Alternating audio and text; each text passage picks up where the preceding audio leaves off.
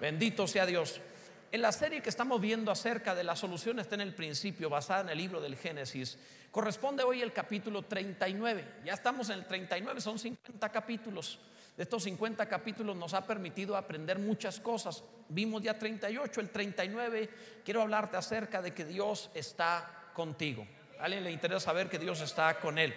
Sabes que hay ocasiones en donde las circunstancias son malas, no son positivas y llegamos a pensar ¿Dónde está Dios? ¿Por qué Dios no está con nosotros? Este capítulo nos enseña que aunque parezcan las circunstancias adversas o negativas, eso no significa que Dios no esté con nosotros. Porque algunos tropiezan en la fe cuando de pronto las cosas no son como ellos esperaban que fueran. Y para que no tropieces debes conocer que hay ocasiones en donde Dios te permitirá pasar por el mal para mostrarte que está contigo.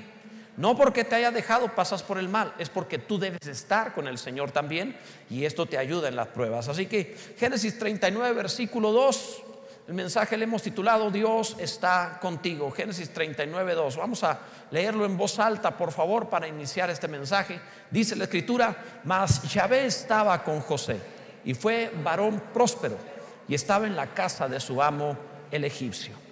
Se ha utilizado la rueda de la fortuna para ilustrar eh, el estar arriba o abajo en la vida, el tener buenos y malos tiempos, porque las cosas se ven diferentes cuando estás arriba. La ciudad se ve hermosa, el mundo se ve maravilloso, los problemas son insignificantes. Cuando las cosas van bien, nos sentimos campeones, nos sentimos capaces de lograr cualquier cosa. Pero la rueda de la fortuna de la vida no siempre nos tiene arriba, hay ocasiones que nos tiene abajo. Y cuando estamos abajo, la perspectiva vuelve a cambiar. Cuando estamos abajo, comenzamos a ver las cosas no tan bien no tan fáciles, sino que los problemas se ven más grandes y, que y parecemos nosotros insignificantes ante la vida, de tal manera que nos comenzamos a preocupar. La realidad es que el problema es del mismo tamaño, pero es una cuestión de perspectiva. En otras palabras, es un asunto de fe o de incredulidad.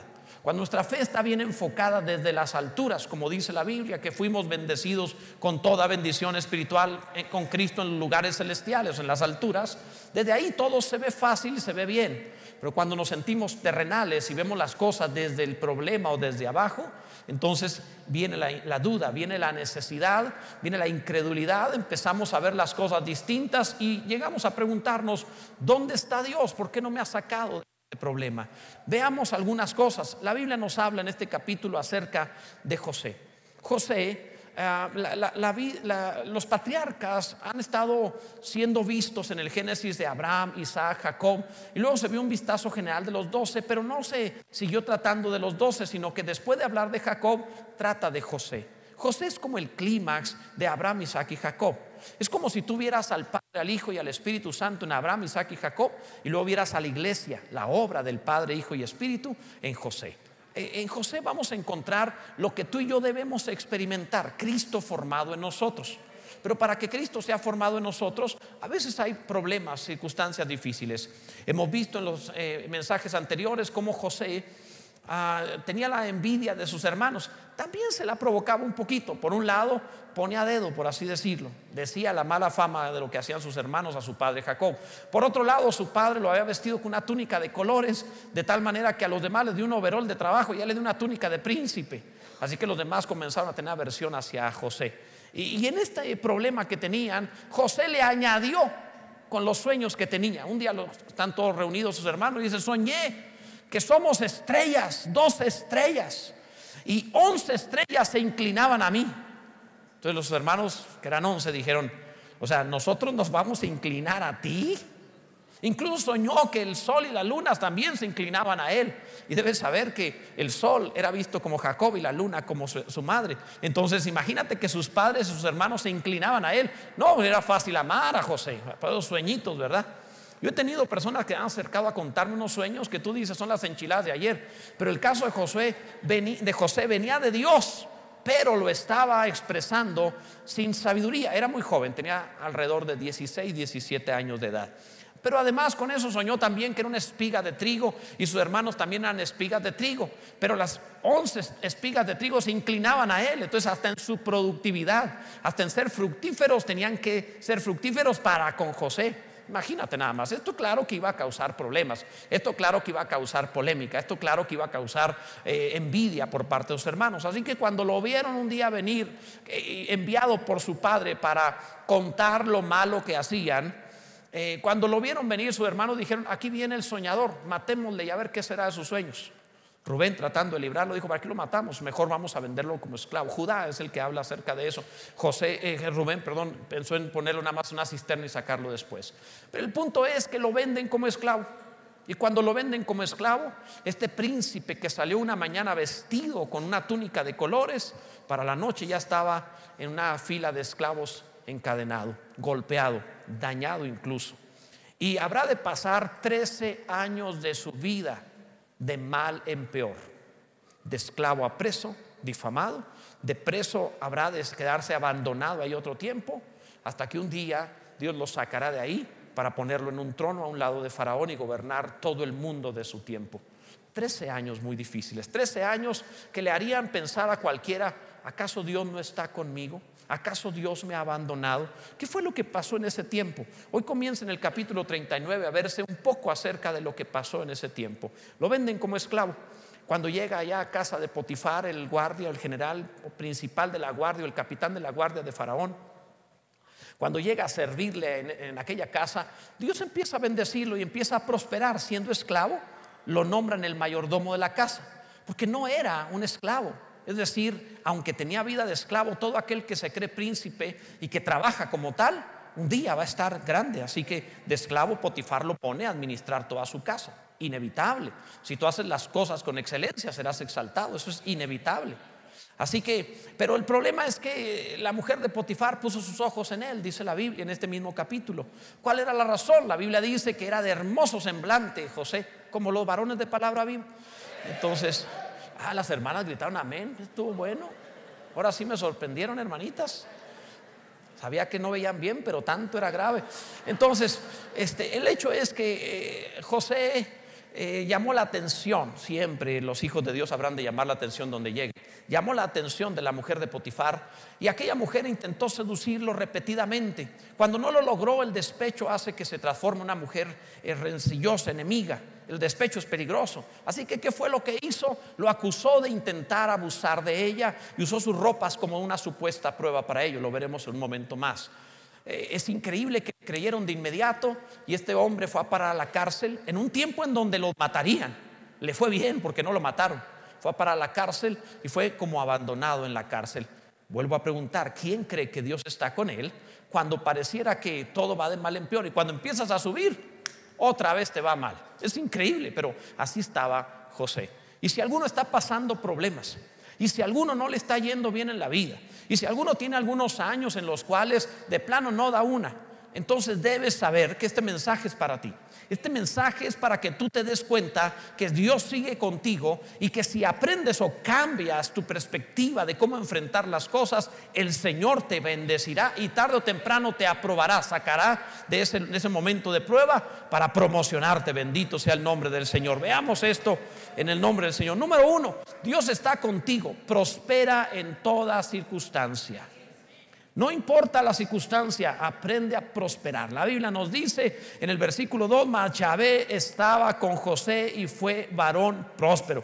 Y uno dice, ¿cómo puede ser próspero si está de esclavo?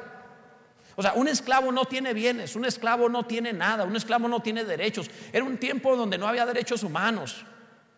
No había manera de pensar que algo era de él.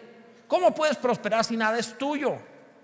Debes saber que la prosperidad no significa almacenamiento de cosas personales. La prosperidad en ocasiones lo que significa es que donde tú estás eres una bendición para los demás, eres alguien que está haciendo provecho para otros y no solamente eso, sino que eres visto con excelencia, con calidad. Los demás te ven y dicen lo que él toca, prospera. Eso, amado, también es prosperidad. Bendito sea el nombre del Señor. Tal era el caso de José. Dios estaba con José. ¿Por qué estaba con José? Porque todo lo que hacía prosperaba. Y esa es una de las diferencias por la cual unos sí prosperan y otros no. Si, eh, si te vendieran como esclavo, perdieras tu honor, tu dignidad, tu individualidad, tu libertad, y ahora estarías en la casa de alguien más, no pensarías en huir, no pensarías en escapar. Lo más seguro es que todos pensaríamos en eso. Pero José no piensa en escapar, José está pensando en hacer su trabajo con excelencia. José está pensando, Dios me dio un sueño. Yo no vivo por la circunstancia, yo vivo por la visión que Dios me dio. Si esto que estoy viviendo lo tengo que pasar, no lo voy a pasar ni con queja, ni como un esclavo, lo va a pasar como un rey, como un príncipe trabajando muy bien. Esta es la diferencia entre el que prospera y el que no. El que no prospera huye.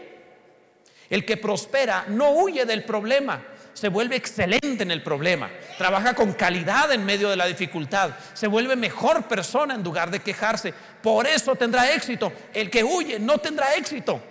La, experiencia se va a repetir mañana. Así que si realmente tú quieres éxito en tu vida, deja de estar pensando en huir de los problemas y enfréntalos con calidad, enfréntalos con excelencia en el nombre del Señor. Si alguien comprende esta mentalidad de reino, bendiga a Cristo con todo su corazón. Por fuera puedes ser esclavo, por dentro eres un príncipe, gloria a Dios. Así es Dios, todo lo que hace prospera. Este mundo, este planeta, pareciera un caos porque los animales se comen unos a otros y pareciera un caos. Sin embargo, funciona perfecto. Nota cómo hay belleza y excelencia en la creación a pesar de ser un mundo complicado para las especies. A pesar de una cadena alimenticia, hay excelencia y calidad en la creación. Esto es muy interesante lo cual significa que la forma de enfrentar el aparente caos en la vida no es huyendo, sino siendo excelente, buscando la estética en cuanto, no estoy hablando solo un aspecto de, visual, sino en cuanto a la calidad con la que hacemos todas las cosas. Este era José, bendito sea Dios. En segundo lugar, Dios está contigo. Sé una bendición. En lugar de decir, está Dios conmigo, no, no, yo sé que está conmigo. Por eso en donde me encuentre voy a ser una bendición para los demás. A como de lugar, debo ser una bendición. El verso 5 dice, aconteció que desde cuando le dio el encargo de su casa, el egipcio Potifar, y de todo lo que tenía, Yahvé bendijo la casa del egipcio a causa de José. Y la bendición de Yahvé estaba sobre todo lo que tenía, así en casa como en el campo. Dice la Biblia que Potifar le dejó todo a José en su mano. Esto es muy interesante. Porque ¿quién le dejaría a un esclavo todos sus bienes en sus manos? Lo habían ascendido de esclavo a mayordomo, administrador de la casa. ¿Por qué? Porque me imagino que lo puso a hacer alguna tarea pequeña. A ver, límpiame aquello. Y cuando encontró cómo lo limpiaba, dijo, wow, este sí trabaja bien. Lo hizo rápido y lo hizo excelente. Quizá lo pudo sembrar algo y cuando vio cómo lo tenía aquel huerto, lo que él trabajaba, dijo, qué maravilla. Este muchacho trabaja muy bien qué excelente su forma de hacer las cosas, le voy a delegar más. Y conforme vio que todo lo que le delegaba lo hacía muy bien y prosperaba, terminó diciendo, ¿para qué me preocupo? Que Él se encargue de todo. Esa es la forma en la cual Dios quiere prosperarte. No estés esperando el milagro, aunque puede pasar, de que te saquen de donde están para que tengan un mejor lugar. Tú debes estar pensando en donde estoy, voy a hacer una bendición haciendo todo muy bien, porque Dios está conmigo como Dios está conmigo, trabajaré muy bien donde estoy. No pienses en tener otra familia, piensa que entre la familia en donde estás debe ser excelente. Si eres la persona que debes ser, tendrás las cosas que debes tener. Pero si no te, si te mueves de ahí, si huyes de ahí, simplemente va a estar rebotando entre malas circunstancias. Más de una vez alguno piensa en el otro trabajo, en la otra familia, en la otra iglesia, en, la otra, en el otro ministerio. Pero si en donde estás entiendes que Dios está contigo, vas a ser una bendición. Esto es ser próspero, ser una bendición para los demás. Bendito sea el nombre del Señor. Si alguno comprende esto, bendiga a Cristo. Adora a Dios. Dice la Biblia que Potifar no tenía que preocuparse por nada. Esta es otra forma de prosperidad. La prosperidad es saber que soy un descanso para los demás. Si le das descanso a otros, eres próspero. Si le das estrés a los demás, tú no eres próspero. Considéralo. Eh, Potifar descansaba en el trabajo de José. Esto quiere decir que Dios estaba con José y era próspero José. Esta es una forma correcta. Este mundo tiene consumidores y tiene productores. Y cuando hay demasiados consumidores y muy pocos productores, entra en crisis. Por ejemplo, China está ahorita en alarma. ¿Cuál es la razón? Prohibieron por muchos años que tuvieran más de un hijo. Estaba prohibido. Por ley no debías tener un matrimonio más de un hijo. Tenemos que reducir, decían, somos un montón de chinos, hay que reducir. la cantidad de gente que tenemos y creyeron este asunto de la familia pequeña, entonces menos hijos. El problema es que de pronto la tasa de personas mayores creció mucho en comparación a los niños que venían.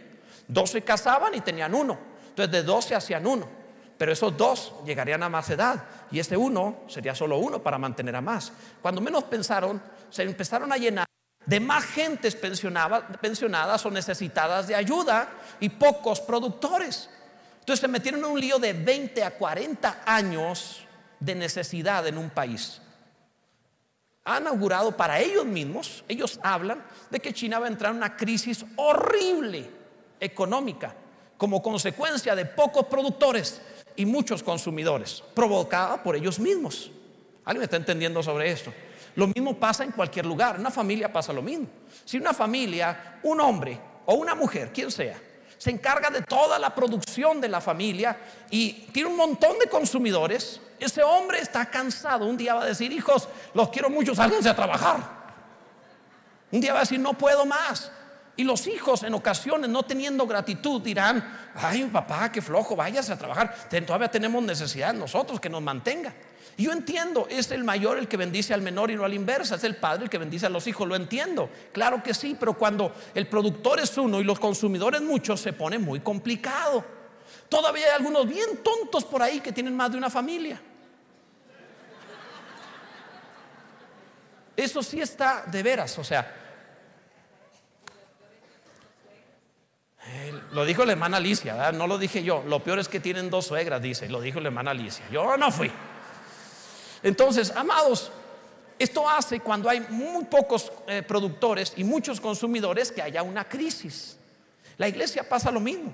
Cuando en una iglesia se tiene a muchos que consumen, que tienen necesidad de atención, de ayuda, de consejería, de actividades, de eventos, de cosas, pero no son eh, productores, no son los que están sirviendo a los hermanos, no están ayudando a alguien más, no, no ponen finanzas o no ponen servicio a otros. Llega el momento en donde la iglesia crece, sí, pero un día la iglesia en su crecimiento pueden ser tantos consumidores con pocos productores. Tú te encuentras iglesias en donde trabajan unos pocos en todo y esos pocos en todo están agotados, están cansados. Aquí nosotros le enseñamos, no, ya estás en este departamento, eres líder de esto, no vayas al otro. No, es que tiene que apoyar. No, no, no, no vayas al otro, tú quédate en este. Pero eres un líder de este departamento, no te metas en otro. ¿Por qué razón? No te me canses, te quiero toda la vida. Vamos a repartir el trabajo en muchos otros más, que, todo el mundo sea productor y no consumidor. ¿Para qué? Para que la iglesia no tenga crisis. En este caso encontramos a José, que Dios está con José, que es varón próspero. ¿Por qué? Porque no es un consumidor, es un productor. No está pensando en que me liberen y me bendigan. Él está pensando, me den. Él está pensando en, aunque sea esclavo, yo voy a producir y voy a hacer una bendición para los demás yo voy a proveer para otros, bendito sea Dios. Eso, mi amado, es ser un varón cristiano próspero, bendito sea el nombre del Señor. Así debemos entenderlo. Dios está contigo de esa manera. Gloria a Dios. Hay ocasiones donde no tienes abundancia, pero es bendición para otros, es próspero. Esto es maravilloso. Esto es José. Esta es la prosperidad eh, correcta antes de que seas promovido. Por cierto, la Biblia dice, José era de hermoso semblante y de buena apariencia. ¿Saben que la Biblia repite muchas veces la buena apariencia de hombres y mujeres creyentes? Una y otra vez repite eso. O sea, esto no es una casualidad. La Biblia lo dice muchas veces. Y el, religioso suele tomar la actitud de no, lo que importa es lo de adentro. Mira, mi amado, se oye muy bonito y muy espiritual. Pero ¿por qué tiene que ser una cosa por la otra? ¿Por qué no pueden ser las dos? ¿Por qué no puedes ser espiritual y aparte cuidarte y verte bien? Tu cuerpo es templo del Espíritu Santo y no puede ser que tu cuerpo, siendo templo del Espíritu Santo, lo cuides menos que la casa tuya en donde tú vives. ¿Por qué cuidas tu casa donde vives tú y no cuidas la casa donde vive el Espíritu Santo? Tienes que cuidarla, claro que sí. Tienes que comer correctamente, hacer ejercicio, atenderlo. Si se enferma, si se daña, si algo, oye, se quiebra una ventana, no la dejas, no, pues que se quede ahí sin ventana de por vida, no, la reparas. Se te cae un diente y sigues saludando así, o sea, repáralo también. No, ¿Saben que Eclesiastés dice que las ventanas de la casa de Dios son los dientes? Entonces, amados, o sea, por favor, te rompieron la ventana hace ratito, vamos a repararla, ¿verdad? O sea, es en serio, o sea, en la medida de lo posible. También eso es ser cristiano. José era excelente hasta en su apariencia. Un bañadito, una, arregladita, amado. De veras, sí. Lo que importa es lo de adentro, pues sí, también lo de afuera. ¿O qué? Cuando te entregan un platillo y por dentro este, será algo delicioso y por fuera todo mozo y feo, ¿se vale? No, por la de adentro y afuera. Que todo vuestro ser, espíritu, alma y cuerpo sea guardado irreprensible para la venida del Señor. Bendito sea el nombre de Jesús. Entonces José también en eso era así. En tercer lugar, Dios está contigo, aunque estés siendo tentado. Dios está contigo aunque estés siendo tentado. El verso 7 dice, aconteció después de esto, de la prosperidad de José como mayordomo, que la mujer de su amo puso sus ojos en José y dijo, duerme conmigo. Y él no quiso. Y dijo a la mujer de su amo, he aquí que mi Señor no se preocupa conmigo de lo que hay en casa, ya ha puesto en mi mano todo lo que tiene. ¿Sabes que es algo muy interesante considerar que José tiene menos de 20 años? Anda alrededor, ponle que tuviera 20. Y está en un país extraño donde no hay mucha moral. Nadie lo vigila, no tiene tiempo de ir a la iglesia, es esclavo. Eh, era un tiempo en donde eh, alguno diría, a lo mejor estaba muy fea la mujer de Potifar. No, es la esposa del capitán de la guardia de Faraón. Te aseguro que fea no era. Y José puede decir no. Jóvenes, sí se puede decir no. Sí puede ser santo, sí puede ser cristiano. No digas, es que el mundo me está arrastrando. No, nada de te arrastra. Solo los peces muertos son arrastrados por la corriente. Tú no, tú estás lleno de vida. Dice la palabra. No hay otro mayor que yo en esta casa, dijo José. Y ninguna cosa me ha reservado sino a ti por cuanto eres su mujer. ¿Cómo pues haría yo este grande mal y pecaría contra Dios? Fíjate qué tremendo José está pensando. Primero, por gratitud. Como si eres esclavo? No importa, confía en mí, mi amo. Me ha tratado bien, yo no le voy a hacer eso. Gratitud. Es una virtud importantísima para la buena conducta. Gratitud. He tenido bendición de Dios, me ha tratado bien, Dios ha sido bueno conmigo. Tendré gratitud. La iglesia en donde estás te ha bendecido, ten gratitud. La familia en donde estás te ha hecho bien, ten gratitud. El trabajo en donde estás, independientemente de lo que pienses, te ha pagado un salario semana a semana, a semana, ten gratitud. Si quieres ser prosperado, ten gratitud donde estés. Aunque pienses en que no es justo, ten gratitud. ¿Y cómo pecarías? Dice, contra Dios. Esto es importante. Yo creo, amados, que el mundo tiene tantas cosas para seducir y tentar al ser humano, creyente o no creyente, que, incluso le puede revestir su mente de razones y excusas. Se ha divinizado los sentimientos, en lo que siente, se enamora indebidamente porque lo siente, como si eso fuera qué. No se trata de sentir, sino ser lo que debemos ser y los sentimientos te seguirán tarde o temprano a tomar decisiones correctas. Entonces hay ocasiones donde se ha divinizado eh, o se han buscado excusas, argumentos. El mundo tiene muchos argumentos. El mundo tiene muchas razones y muchas excusas. Incluso está, es popular actuar, eh, hablar acerca de no juzgarlo nada, como diciendo se vale todo. Y yo entiendo que no juzgamos a la gente, pero sí prejuiciamos o juzgamos lo que no se debe hacer. Eso es diferente, amados. Entonces José nos enseña al respecto de este principio importantísimo. José habrá de tener el dominio del mundo. ¿Cómo vas a tener el dominio del mundo si no tienes el dominio de ti mismo? Piénsalo. Dios, prospérame, bendíceme. ¿Cómo lo voy a hacer? Si no te podías guardar las galletas de tu mamá, te las robabas. ¿Cómo te van a ser administrador de una empresa? Te quedabas con el cambio de tu papá. ¿Cómo entonces Dios te va a prosperar? No eres confiable. El que en lo poco es fiel, sobre mucho le pondrán. Pero el que en lo poco no es fiel, tampoco le pondrán sobre mucho. Tienes tentaciones menores para promoverte. Escúchame, tus pasiones son la oportunidad de tus promociones. Cada vez que cedes ante la pasión, eres arrastrado a no ser promovido. Cada vez que resiste la tentación, serás promovido a una vida mejor. Así que en la tentación tienes una oportunidad. Alguien ha orado, Dios dame una oportunidad y te, da tentación o permite la tentación, Dios no tienta. ¿Cuál es la razón? Para promoverte, amado, promoverte. Comprende, es como los adolescentes.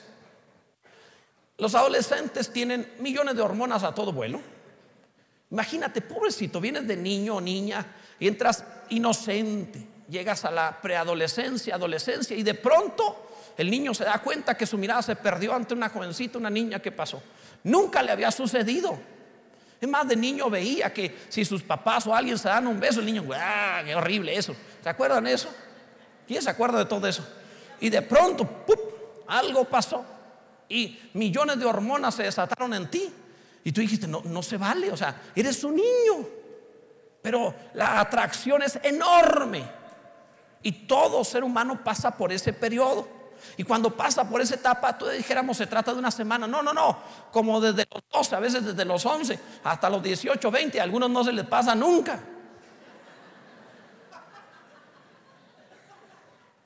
Dice, pero Dios, ¿por qué tantas hormonas? He visto muchas veces y hay adolescentes que han venido, pastor, ¿cómo le hago? Es que es horrible y, y, tengo sueños y tengo malos pensamientos y no sé qué hacer con esto.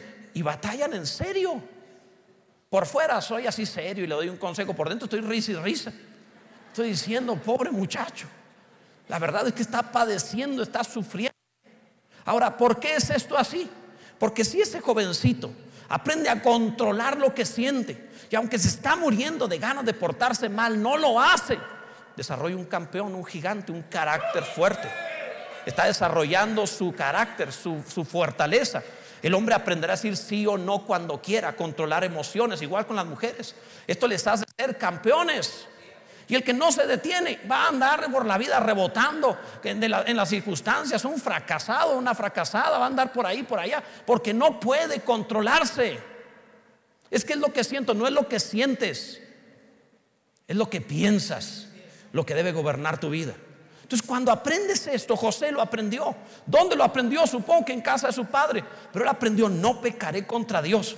Oye, el hecho de que la mujer se haya quedado con las ropas que él tenía, significa que la situación había llegado a un punto límite grave, en donde él no se sintió lo suficientemente fuerte para seguir diciendo no y salió corriendo de allí. Quiero que entiendas eso. Sabía que iba a pecar, sabía que no iba a vencer, así que salió huyendo de allí. Eso es un cristiano. Eso es espiritual. No significa que no sienta, significa que se mantuvo de todas maneras. Y eso le daría el carácter. Te dominas a ti mismo, dominarás el mundo mañana. No te dominas a ti, hasta el gato te va a ver la cara. En fin, pero bueno, ese es otro asunto. La forma de resistir la tentación que hace José saberse agradecido. Era esclavo y se sentía agradecido. Es que la vida, como me ha tratado, es que me han tratado así, es que me ha pasado esto. No vas a vencer nada si te quejas. Es que yo hice esto porque fulano, porque sutano, porque el otro. Si sigues excusándote en que los demás tienen la culpa de tus acciones, vas a ser un fracaso. Deja de culpar a los demás y di, yo la regué, yo estoy más, yo pequé y me arrepiento de ello y no lo haré más. Y cuando te atreves a hacer así, el Señor te levantará, se olvidará de lo que hiciste, como si nunca lo hubieras hecho, y te pondré en alto, como si desde el principio hubieras hecho bien todas las cosas, porque Dios es bueno y está esperando tu momento, no de que caigas para castigarte, sino de que te arrepienta y te sostengas para levantarte. Bendito sea el nombre del Señor. Dios es bueno. Gloria a Dios. Dios está contigo, aunque la presión aumente. Dios está contigo, aunque la presión aumente. Dice el verso 10, hablando ella a José cada día y no escuchándola a él para acostarse al lado de ella para estar con ella, aconteció que entró él un día en casa para hacer su oficio y no había nadie de los de la casa allí. Y ella lo asió por su ropa diciendo, duerme conmigo. Entonces él dejó su ropa en las manos de ella y huyó y salió. Primero que nada, estaba muy joven y cometió algo torpe. Estaba en situación, se puso en situación de riesgo. Si no hay nadie en casa, no entres. Nada más está ella, no entres. Varones, no den raya, mujeres. No estén a solas en situaciones de riesgo. No confíes en ti. A ver, hombre, dilo en voz alta. Yo confío en Cristo. Yo no confío en mí. Es en serio, amados, es en serio. No confíes en ti. No, que yo soy fuerte. No, no, no confíes. El que crea estar firme, mire que no caiga. No confíes en ti. No te sientas fuerte. Mejor siéntete débil y di, Dios, no me dejes caer en tentación. Mejor mantente. Por algo Jesús nos enseñó a orar, no nos metas en tentación. O sea, no nos pediría que oráramos eso si no fuéramos a meternos en líos. Lo metió el Padre nuestro por algo. Entonces, no te metas en lío. Lo primero es que José, quizá por su juventud, quizás se le hizo fácil, no lo sé. A lo mejor pensó que el tema ya estaba resuelto porque se había negado en otras ocasiones, pero estuvo en situación de riesgo. Segundo, aquella mujer se tomó de sus ropas y José, en lugar de quitar la ropa y salir corriendo, se quita la túnica, deja su ropa y sale huyendo.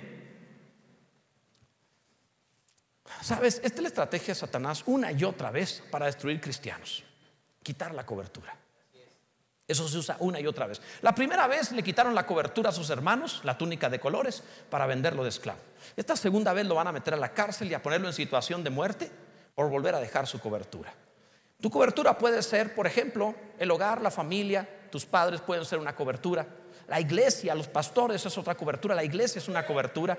Y hay ocasiones en donde quitar la cobertura es una forma de dejarte desvalido.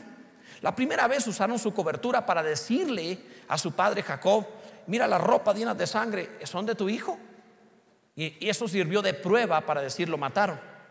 Esta segunda vez, esta mujer va a decir, mira, aquí están las ropas, trató de abusar de mí. Y le van a creer a ella. Y eso va a ser la evidencia. Yo he visto una y otra vez, si difaman a tu padre o a tu madre, no están hablando de tus padres, te están dañando a ti porque te quitarán tu cobertura. No es para hacerle daño a tus padres. Cuando alguien habla de mí como pastor, no me está atacando a mí. Te está atacando a ti que pusiste oídos. A mí no me va a afectar. A mí no me va a dañar. No me va a mover nada. Pero al que oye le quita la cobertura. ¿Y para qué? Para venderlo como esclavo o para aprisionarlo. No pongas oídos nunca. Estás en un trabajo. Te hablan mal del jefe. Te quieren quitar la cobertura de tu jefe te quieren quitar la cobertura laboral. No pongas oídos. Un día a mí me sucedió eso en un trabajo. Tenían un problema hay unos empleados, yo era empleado también allí. Y entonces ellos querían hablar con el jefe y no se animaban. Yo dije, pues ¿por qué batalla? Pues solo dígale. No, pues a ver, dile tú. Ah, claro que sí, que quieren que le diga esto y esto y esto. No era pleito, no era mi lío. Pero los oí, ah, está fácil, yo le digo, vamos juntos y, los, y entramos juntos a la oficina del jefe. Y entonces yo empiezo a exponer todo, dice, ¿y, ¿y quiénes más piensan como tú? Pues todos ellos y no había nadie. Los cobardotes llegaron hasta la puerta y cerraron y se quedaron afuera. Yo entré solo, como líder sindical de un sindicato al que no pertenecía. La quemadota fue mía. Porque el, el, daño de esto en realidad lo que se estaba buscando eh, era quitar la cobertura. La relación con mi jefe era excelente. Pero esto rompía la relación, me quitaba mi cobertura, porque no estaban atacando al jefe, estaban quitándome la protección a mí. ¿Alguien está entendiendo al respecto de esto? Lo mismo pasa, no, ¿por qué en palabra viva? Que no sabes que en palabra viva esto, que esto, otro. ¿Qué hacen con ello? Robar tu cobertura. ¿Para qué? Para meterte preso. No lo permitan. No me atacan a mí, no atacan a palabra viva, te atacan a ti, amado. No oigas aquello que puede quitar autoridad sobre tu vida o te dañará. Bendito sea el nombre del Señor. Debes entender esta verdad. José desafortunadamente era muy joven y no lo entendía. Bendito sea Dios. Pero bueno, veamos más adelante. Dios está contigo, aunque las cosas se pongan peor. Todavía, peor con I. Dice el verso 13, cuando vio ella que le había dejado su ropa en sus manos y había oído fuera, o sea, debió no dejarlas, sino llevárselas, llamó a los de casa y les habló diciendo, mirad, nos ha traído un hebreo para que hiciese burla de nosotros. Qué astuta mujer. Quiero que pienses esto. Ante todos los demás hizo un escándalo. ¿Y a quién estaba quemando? Ya no solo a José, estaba quemando también a Potifar. Mirad, nos trajo un esclavo para que abusara de mí. ¿Quién trajo el esclavo? Potifar. O sea, le estaba dando una quemada a Potifar. ¿Para qué? Para que él no tuviera otra cosa que hacer, sino hacerse cargo de, José, dañar a José, para que matara a José o le hiciera algo a José. Ve la astucia de eso. Impresionante. Entonces ataca la cobertura, pero no porque quiera dañar la cobertura, sino porque quiere dañar al de abajo. ¿Entiende esto? Vino a mí para dormir conmigo y yo di grandes voces. Y viendo que yo alzaba la voz y gritaba, dejó junto a mí su ropa y huyó y salió. Y ella puso junto a sí la ropa de José hasta que vino su señor a su casa. Entonces le habló ella las mismas palabras diciendo, el siervo hebreo que nos trajiste vino a mí para deshonrarme. Y cuando yo alcé mi voz y grité, él dejó su ropa junto a mí y huyó fuera. Amado, quiero que sepas esto. Hacer la voluntad de Dios y que Dios esté contigo no es garantía de que todo saldrá bien. Quiero que sepas que hay momentos, por un breve tiempo o por un tiempo, en donde aparentemente las cosas se pondrán peor. No significa que Dios no te vaya a bendecir al final. No significa que Dios no use eso para tu bien, lo va a usar. Pero de momentos las cosas se pueden poner peor. Algunos tropiezan en la fe diciendo, pues ¿dónde está Dios? No sané. ¿Dónde está Dios? Perdí el trabajo. ¿Dónde está Dios? Llegó mi suegra. No sé, algo. No sé, no si llega el suegro es bendición, hermano. Ya usted lo dijo ahorita, no se puede arrepentir, ya lo dijo hace rato, así que. Entonces, amados, hay momentos en los cuales eh, tropezamos en la fe pensando que nos está yendo mal porque Dios nos abandonó. ¿Dónde está Dios? ¿Por qué me pasó esto? No debes pensar que porque las cosas se pongan peor, Dios te dejó. Eh, con frecuencia, el camino para llevarte a tu trono no es un camino pavimentado. Con frecuencia es estorboso y difícil. Si te contara las cosas que he vivido para estar aquí, no te lo imaginarías, amado. Algunas las suelto de cuando en cuando. Ha sido espectacular. Un día oré a Dios y le dije, Dios, ya que me toque una buena mimbre. Una mala tras otra. O sea, ¿cuándo es mi tiempo? Años y años y años y años. Como desde los 12 más o menos hasta los 26 aproximadamente. Fue una etapa que dice uno, no juegues. O sea, en serio, hasta si nada más hubiera un perro enfermo, me lo topaba yo. O sea, era interesante. Pero así es Dios cuando quiere promoverte. Qué bueno por los amenes que lo han entendido. Ahora, imagínate nada más. La, mujer de Potifar dio esta acusación hacia José y le creyeron de inmediato. Además tenía pruebas, tenía las ropas. Es impresionante esto. En una etapa, en un tiempo en Egipto, en una era en donde realmente no había una moralidad tal, así tan estricta. Además, te aseguro que Potifar sabía algo de su mujer. ¿Por qué lo digo? Porque no mató a José. Lo habría matado si fuera, si tú eras seguro que era real. No lo mató, pero dijo, tengo que hacer cargo del escándalo. ¿Cómo le hago? Pues José a la cárcel, vamos. Pero no lo mató en un tiempo que sin duda lo mataría ahí. Es interesante que en ese tiempo le creyeron a ella por una palabra, nada más. El mundo está tan grave que tú puedes ser honesto. Y si alguien dice algo de ti, será más fácil que crean lo malo a que crean lo bueno. Así. De verdad, amado, de verdad. No será complicado. El mundo está así. El que tiene oídos malos, para él todas las cosas son malas. Y si le dicen algo de ti, así es, por el dicho de otro.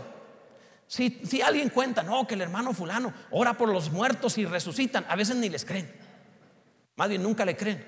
Pero si habla al respecto, no, hombre, hizo esto, hizo aquello, le creen por su voz. Interesante, no te me distraiga, pon atención. Interesante, solo por su voz. Claro, tenía pruebas, todo el mundo tiene pruebas, ¿verdad? Ahorita en internet todo el mundo tiene pruebas. Internet así es que lo vi en internet. O sea, ahí puedes poner lo que te dé tu gana. Es lo más fácil del mundo. Eso no significa que sea real. Increíblemente, en una sociedad sin límites morales, era fácil que le creyeran a la mujer de Potifar. El mundo caído está dispuesto a creer lo malo. Entonces, ¿por qué te digo todo esto? Porque te sientes mal cuando hablan de ti.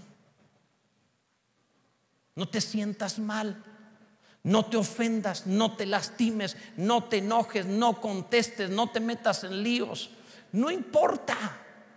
Gracias a Dios eres el difamado, no el difamador. Gracias a Dios el otro está usando su vida para ti, no tú para esa persona.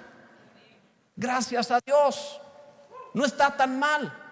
Un día, esto se los conté un día, eh, William Barclay, un, eh, perdón, Matthew Henry, un predicador de hace unos 300 años, Matthew Henry, escribió en su diario y dijo, Señor, te doy gracias porque hoy me asaltaron. Pero aunque me asaltaron, no me quitaron mucho. Señor, en segundo lugar, te doy gracias porque aunque me asaltaron, me perdonaron la vida. Señor, en tercer lugar, te doy gracias porque aunque me asaltaron, yo no era el ladrón.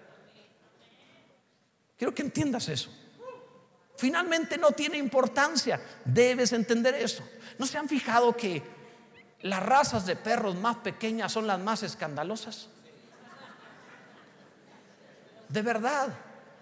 Un perro pequeño, de razas pequeñas como chihuahueño, son perros que hacen un escándalo bárbaro. Son gritones, ladran, ladran, ladran, ladran. Y tú dices, ¿qué tanto escándalo haces? Si, si me ofendes, si me, me se acabó el perro. O sea, parecen ratas, o sea, pero más feos que las ratas. Yo sé, alguno está diciendo, no, no me diga eso. De verdad, que a veces son escándalos, las, razas pequeñas son las más escandalosas. Nunca te encuentras a un perro, no sé, gran danés, un San Bernardo, un perro imponente haciendo sus escándalos. Si tiene que pelear, pobre de aquel, porque este sí sabe. Es más, hay perros como el Doberman, nomás gruñe y está esperando, no te hace, no hace ruido. No se pone a ladrar hasta que te acorrala. Se va detrás de, se mete el ladrón y aquel perro se va sin hacer mucho ruido a cazarlo. Porque lo que son grandes no andan haciendo escándalos.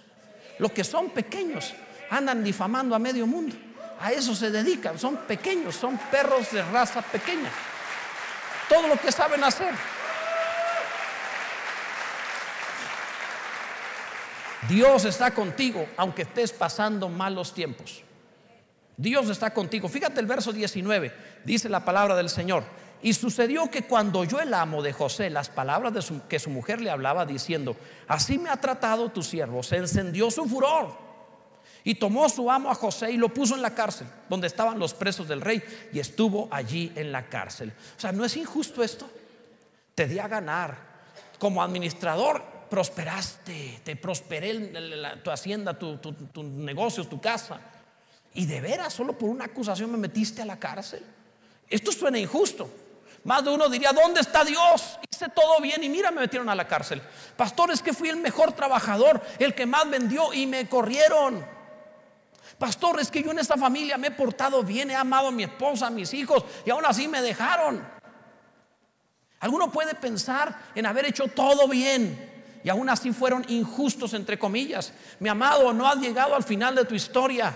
A veces necesitas ese periodo porque Dios usará eso para llevarte a tu destino. Escucha, por favor, en la cárcel va a conocer al panadero y al copero del rey.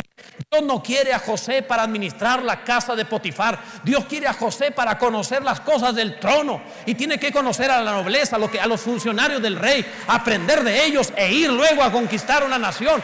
Él necesita aprender. Si pierdes algo, no es para destruirte, es para promoverte, mi amado. Dale gracias a Dios y di, Señor, todo lo que he vivido, todo lo que he experimentado, me va a llevar a mi destino. Tendré éxito al final. Bendito sea el Señor. Tienes que aprender de esta manera. Cuando, cuando, cuando damos gracias a Dios, cuando somos realmente personas que nos volvemos excelentes donde sea, donde estés, Dios lo hará. Porque la tentación que llega en esos malos momentos, que es una tentación peor que la de la, esposa de Potifar, la tentación que llega es, ¿dónde está Dios? ¿Por qué Dios no está contigo? ¿Por qué Dios no te está ayudando? Es otra tentación peor, es muy sutil, porque hace que el creyente comience a dudar. Y si será real el Señor, y si hasta Juan el Bautista en la cárcel mandó decir, ¿eres tú el que había de venir o esperaremos a otro? En los momentos difíciles dudamos de Dios, dudamos de nosotros, pensamos, ¿de verdad será cierto? Y, sucede esto. ¿Está Dios conmigo o no? ¿Cómo confío en Dios si las cosas se pusieron peor aunque hice todo bien? Eso es parte de la tentación. ¿Cómo creer que me va a ayudar mañana? Pero no es la circunstancia la que va a dictar si está contigo o no. Es un hecho. Él prometió, estaré contigo todos los días hasta el fin del mundo. No te dejaré, no te desampararé hasta que haya hecho contigo lo que te he dicho. Te aseguro que tus debilidades no son suficientes para su abandono. Te aseguro que aun cuando tú te equivoques, no te dejará porque Él prometió. Dejará el Padre o se olvidará la madre de lo que dio a luz. Pues aunque ellos se olvidaren, yo no me olvidaré de ti, dice el Señor. Te tengo esculpida en mis manos, no te voy a dejar. Él no va a mentir, va a estar allí, amado. Así que aunque estés pasando una etapa como de cárcel, debes pensar que Dios sigue ahí.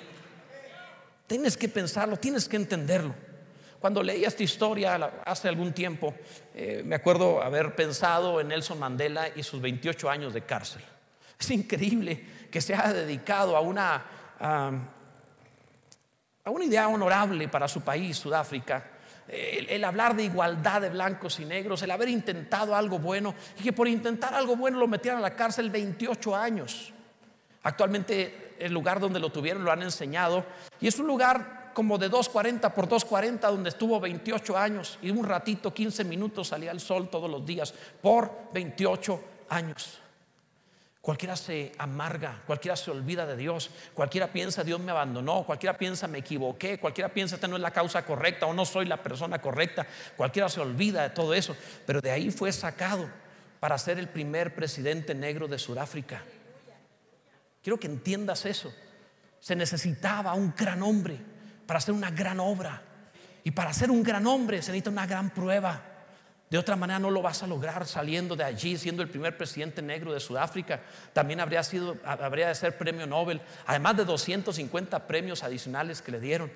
Haber logrado igualdad, haber logrado cosas tremendas. Y cuando le preguntaron al respecto de si amargura o algo, él no tenía amargura. Llegó al gobierno y dijo, bueno, no, no tengan miedo los blancos, no, no los voy a correr. Vamos a mezclar a todos, es igual, no pasó nada. Oye, los que te metieron aquí no importa, si quieren trabajar hay lugar en mi gobierno también para ellos.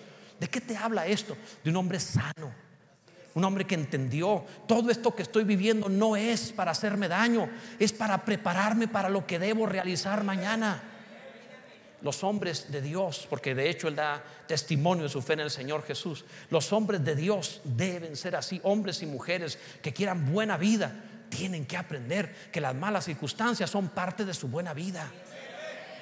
No es el diablo, no es castigo de Dios, es entrenamiento, lo necesitas también. Y en lugar de negarlo, tú di gracias a Dios. Llegó el examen final de aquí al trono, bendito sea el nombre de Jesús. Gloria a Dios.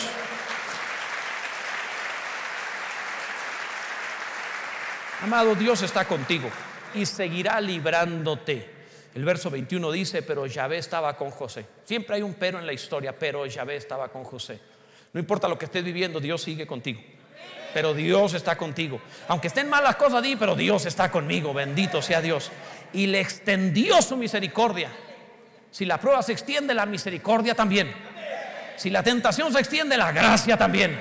No te va a dejar amado. Le dio gracia en los ojos del jefe de la cárcel. Y el jefe de la cárcel le entregó en mano de José el cuidado de todos los presos que había en aquella prisión. Todo lo que se hacía allí, él lo hacía. O sea, ¿en serio? Imagínate nada más, señor Chapo, podría gobernar usted la cárcel. Ahí le dejo las llaves. O sea, ¿en serio? ¿Cuándo se ha visto que a un preso le den las llaves de la cárcel y le digan, tú eres el alcalde, administrala? ¿Cuándo se ha visto eso? Nunca ha sucedido. A José le pasó. ¿Qué vio el, el de la cárcel en José para que pensara entregarle algo? Obviamente todas las mañanas los celadores pasaban, veían a ver cómo estaban los presos, se daban una vuelta a ver quién se ahorcó, quién no, cómo están. Eran horribles las cárceles, mucho peor que hoy. Si tú crees que hoy hay cárceles sin derechos humanos, que sí hay, en aquel tiempo era verdaderamente inhumano, solían morirse ahí, podridos, era horrible, sin baño, horrible. Y en esas circunstancias, seguramente cuando iba viendo el celador y vio la celda de José, ah, caray, está limpiecita, ya la arregló bonita, borró las cosas que grafiteadas allí. Mira qué bonita la tiene. Hasta agarró poco de su ropa hizo unas cortinitas ahí. Dijo, no puede ser. La puso bonita. Y fue por allá, oiga, es que este tiene la cárcel muy bonita y su celda. Y quizás a lo mejor cuando llegaron a tener comunión con otros andaba poniendo paz y administrando y arreglando. No sé si se puso un día a sembrar algo. El punto es que dijo el alcalde de esa cárcel. Y si le encargamos trabajo, parece bueno. Aparte es inteligente, es cristiano, tiene que ser inteligente. Necesita ser muy tonto para no ser cristiano. Así que, ¿qué es lo que hace? Le va poniendo, le va entregando la cárcel y finalmente le dice, bueno, ahí están las llaves, todo lo que hay que hacer, aquí tú te encargas, están las condenas, ahí está, está todo, encárgate de la cárcel. En serio, ¿qué haces tú? Más de uno, ese día se acabó, para que me encuentren mañana. Aquí entre nos, total, ¿quién se entera? Somos unos cuantos miles. Este, ¿Quiénes saldrían corriendo y irían si te dan las llaves? Mira qué cristianos, nomás como 10 honestos. Sería lo primero que querríamos hacer, salir huyendo. Pero José está pensando, Dios me dio un sueño. Voy a administrar el mundo. Va a ser en Egipto. Soy una estrella y una gavilla llena de, vida. No soy un fugitivo. Soy un príncipe, soy un heredero. Yo no puedo salir de aquí huyendo como si fuera un preso o un fugitivo. Yo soy un Señor que fui diseñado para gobernar. No escaparé como cualquiera. Tengo que vivir por encima de mi circunstancia si quiero que Dios me ponga por encima de todo lo demás. Y pensar de esa manera lo hace grande. Eso hace José, bendito sea Dios. Sabes que Dios está contigo. Cuando tú aprendes esto, mi amado, cuando tienes esta clase de confianza, considera la familia en donde estás. Estás allí porque allí te sembró Dios para dar fruto. No en otra de todas las personas de la tierra de todos los tiempos. Estás casado con quien estás casado, tienes padres que tienes, fuiste a la escuela que fuiste, estás en la iglesia que estás, en la ciudad que habitas, de todos los tiempos, de todos los lugares y de todas las personas, estás viviendo lo que estás viviendo. No te salgas de allí. Porque ahí en lo que estás viviendo vendrá tu gloria. Ahí donde fuiste sembrado vendrá tu recompensa. Ahí vendrá la gloria de Dios para ti. No te muevas de allí, amado. Por último, debo concluir, en último lugar, Dios está contigo y en todo tiempo prosperarás. En todo tiempo, dice el verso 23, no necesitaba atender el jefe de la cárcel cosa alguna de las que estaban al cuidado de José, porque Yahvé estaba con José y lo que él hacía, Yahvé lo prosperaba. De nueva cuenta, si un esclavo puede prosperar en la cárcel siendo esclavo, donde estás tú puedes prosperar. Si a él iba bien estando como esclavo y en la cárcel, a ti te puede ir bien en cualquier lugar. Estás en una mejor condición. Pero antes de señorear en la abundancia, tienes que ser señor en la escasez. Antes de que seas señor en la libertad y en la riqueza, tienes que ser señor en la necesidad. Antes de que seas señor de la clase de familia, de trabajo, de iglesia, lo que sea, primero tienes que ser señor donde ya estás. Allí tienes que vivir así. Tienes que aprender a olvidarlo si tan solo si hubiera, si me ayudaran, si las cosas fueran, si hubiera conocido. Tienes que eh, quitar todas esas cosas de tu mente y pensar, estoy donde estoy para hacer una bendición. Aquí Dios me va a engrandecer, bendito sea Dios. Es que en serio, amado, no necesitas otra oportunidad. Necesitas otra identidad. Eso es lo que necesitas. No necesitas otra oportunidad, necesitas otra identidad. En, el juego del ajedrez a veces sacrifican piezas como los peones para ganar la partida. Y a veces en la vida tienes que sacrificar experiencias, circunstancias para tener éxito al final. Pasa por allí, no te quejes más. No quiero extenderme, pero es fundamental que tomes la decisión para una vida mejor, de volverte una mejor persona en donde ya estás. No ores más porque Dios te quite ese problema. Mejor ora para ser excelente en medio de ese problema, para ser la clase de persona que debe ser. Si Jesús estuviera en tu condición, ¿cómo lo haría? ¿Qué haría Jesús en tu lugar? Como empresario, como padre, como esposo, como ministro, como ¿qué haría Cristo en tu lugar? Mi amado, hagamos las cosas de otra manera, crezcamos. Ponte en pie, por favor. Estas cosas no se escribieron para que pasemos un tiempo el domingo, estas cosas se escribieron para que tomemos ejemplo, dice la palabra, para que hagamos estas cosas. Así que es un buen momento para tomar decisiones. Todos aquellos que están enfrentando algún problema, todos enfrentamos problemas, pero me refiero a algún problema que te rebasó, que parece muy grave. No lo es, pero parece. Te has sentido oprimido, difícil. Me gustaría orar contigo. Sal de tu lugar y ven aquí al frente para orar juntos. Dios puede atenderme en mi lugar, puedes decir, sí, mi amado, pero hay ocasiones en donde necesitas dar ese pasito extra que te saca del número general y que te planta delante del Señor para decir es que sí lo necesito. Estás pasando un problema que